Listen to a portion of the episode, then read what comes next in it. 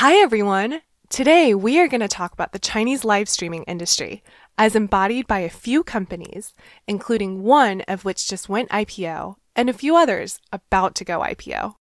The one that went IPO is the Twitch of China, and the few that are going IPO, I'm not sure they have a large US equivalent. The president's key economic team goes to China. Uh, after a whole night thinking, I say I still want to do it. Hi,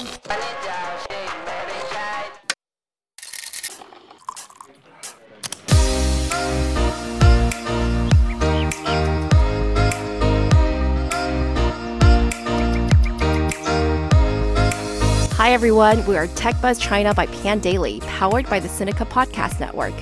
We are a new weekly podcast focused on bringing you the most interesting, relevant, and buzzworthy headlines in China tech. We are part of pandaily.com, a new English language site that tells you everything about China's innovation. I'm one of your two co hosts, Rui Ma, and I live in San Francisco. And yes, I'm still sick. And I'm your other co host, Yingying Lu. We'd like to give a shout out to some of our fans John Yang, Alex Ford, Lauren DeReeb, June Chu, and Lorna Diwa. Thank you guys so much. All right, so on to live streaming. That's a big topic. How should we start? I suggest we start with an industry overview. Then we can go into the demographic and cultural trends that support growth. And finally, we can go into the details of these live streaming companies themselves. What do you think? Okay, let's do that.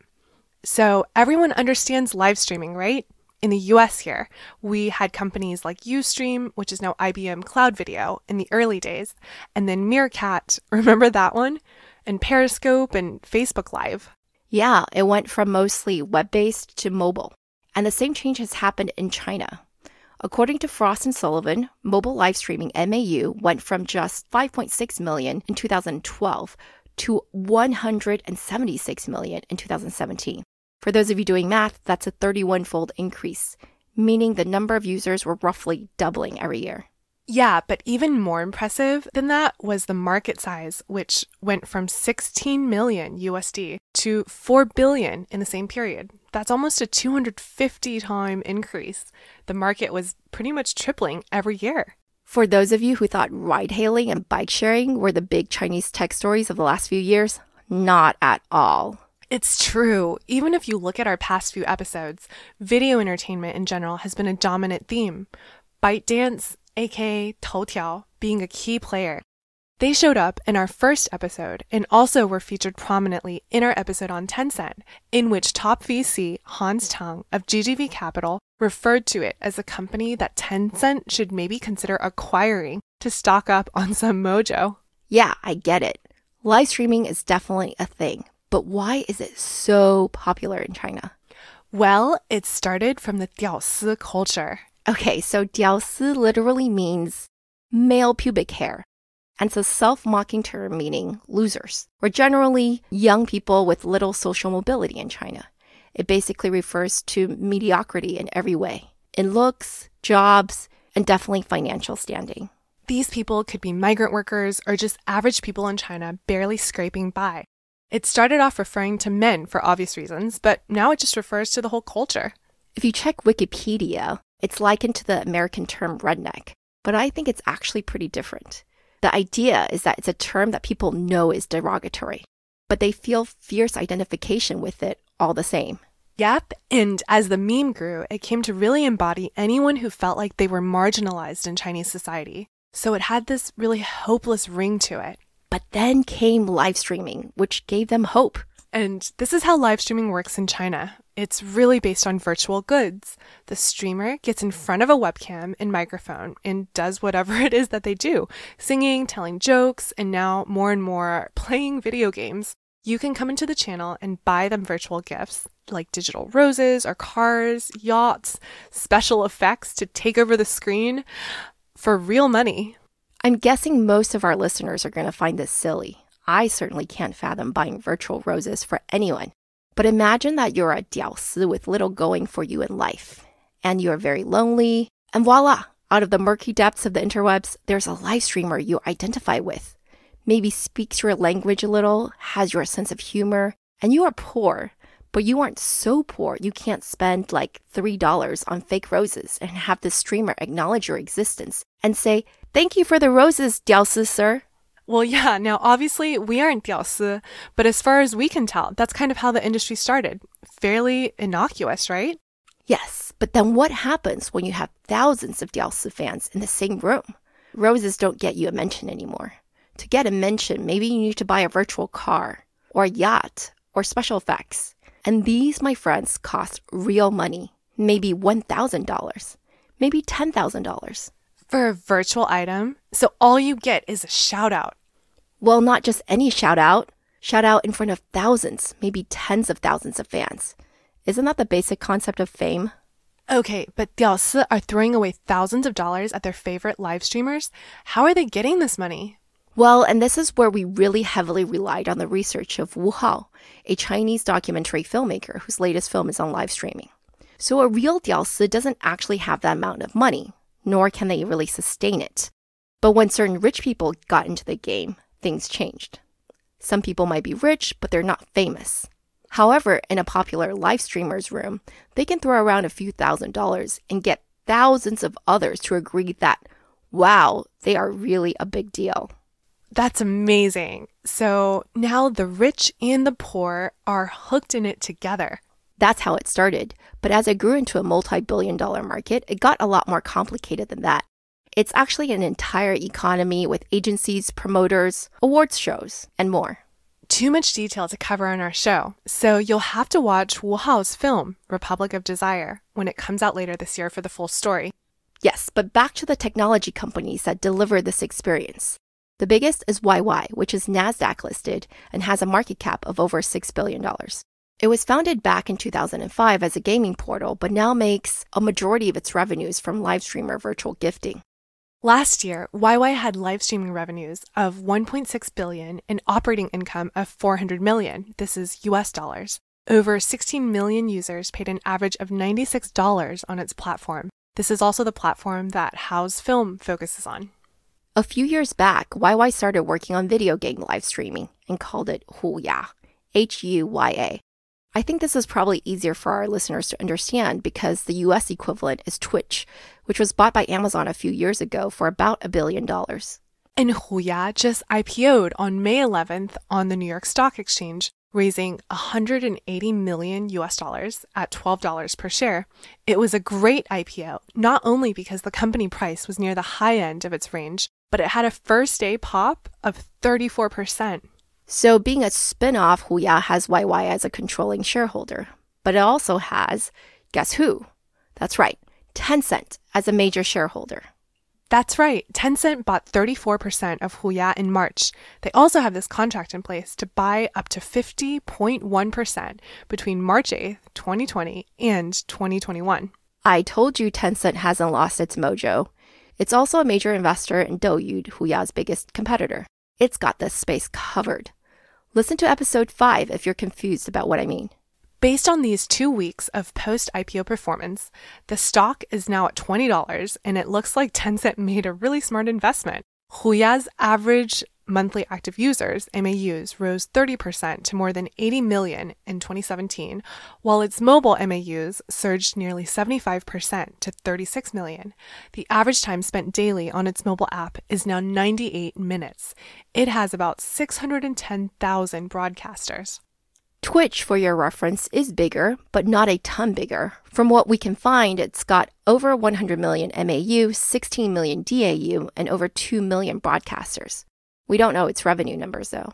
But what we do know is that Huya had 340 million in revenues in 2017 and that 95% of it was from virtual gifts with the remainder coming from advertising and other services. It did have losses of 12 million, but that's pretty close to profitability. And now we go from Huya, which is video game streaming, back to the entertainment live streaming that got YY so big in the first place. Because they're not one, two companies who have filed to go IPO in this space.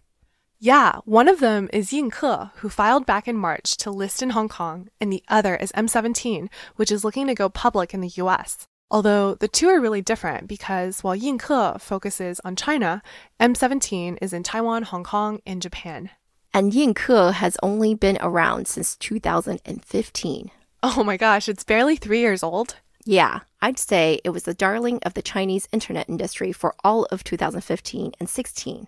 It made a profit on an adjusted basis of over $120 million last year on revenues of over 600 million, and it had 25 million MAU at the end of 2017. Basically, 100% of its revenues, okay, like 99.4%, are from live streaming. That's impressive. How does it compare to this other company, M17, that's also filed? So, the story of M17 is that it merged with a Singapore based dating company a few years back, but now has 90% of its revenues from live streaming.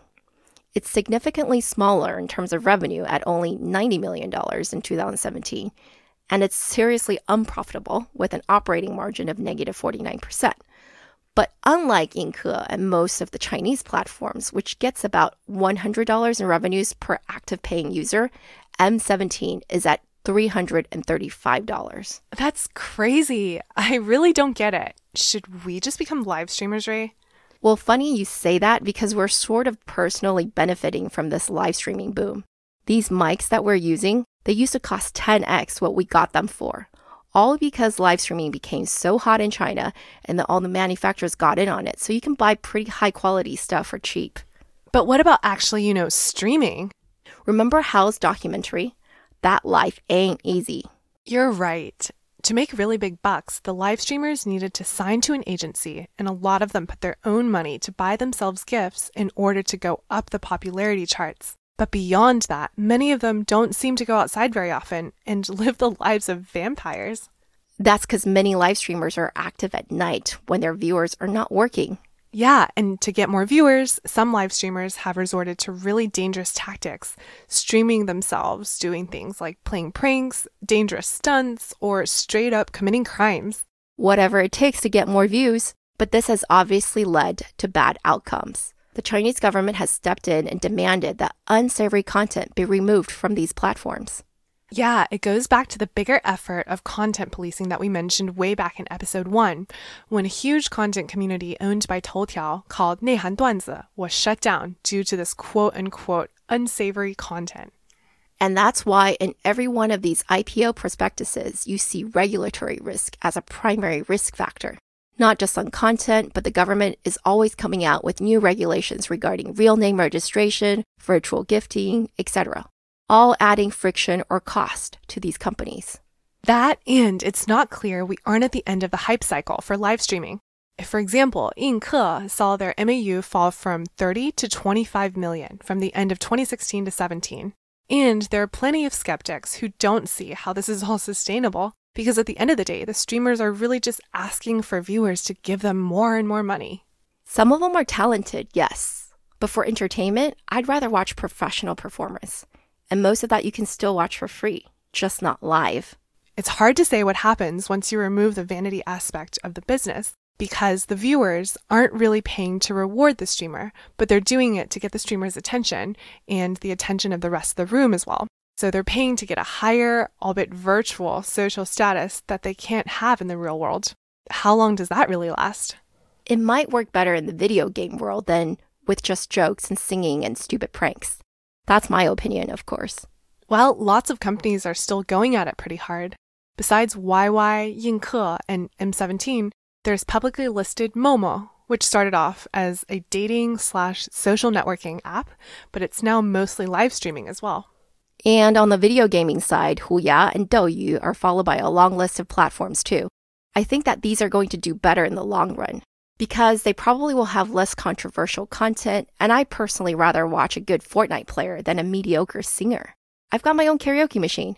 Hey, Yinke's slogan is We are the live streaming social network where good looking people hang out. Are you suggesting we get on it? Do you think we'll make the cut? well, it depends on how many of our listeners are also live stream viewers. Let us know what you think, guys, about this industry and why you are or are not bullish.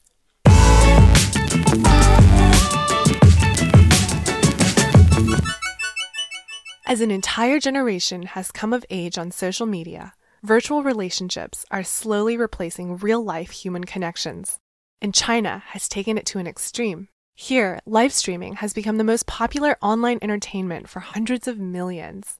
People's Republic of Desire provides a journey into this digital universe where young performers earn as much as 150,000 US dollars a month singing, dancing, or doing talk shows to live interactive audiences of tens of thousands. Their fans include China's super rich, who each night lavish virtual gifts on their favorite performers, and the dirt poor, many of them migrant workers in urban areas who are searching for a cheap way to be entertained and to feel connected.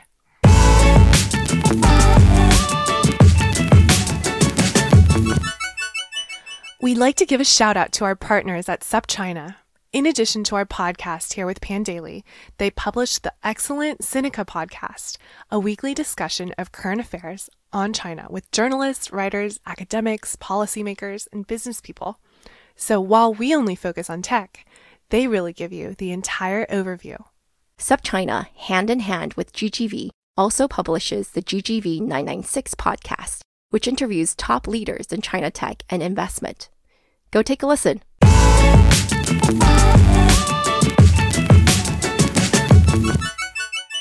Okay, that's all for this week, folks. Thanks for listening. We really enjoyed putting this together and are always open to any comments or suggestions. You can find us on Twitter at the Pandaily, and my personal Twitter account is Ruima. That's spelled R U I M A. And my Twitter is spelled G I N Y G I N Y. Again, we'll be back here the same time next week. TechBuzz China by Pandaily is powered by the Sinica Podcast Network. Pandaily.com is a new English language site that tells you everything about China's innovation. Our producers are Carol Yin and Kaiser Kuo.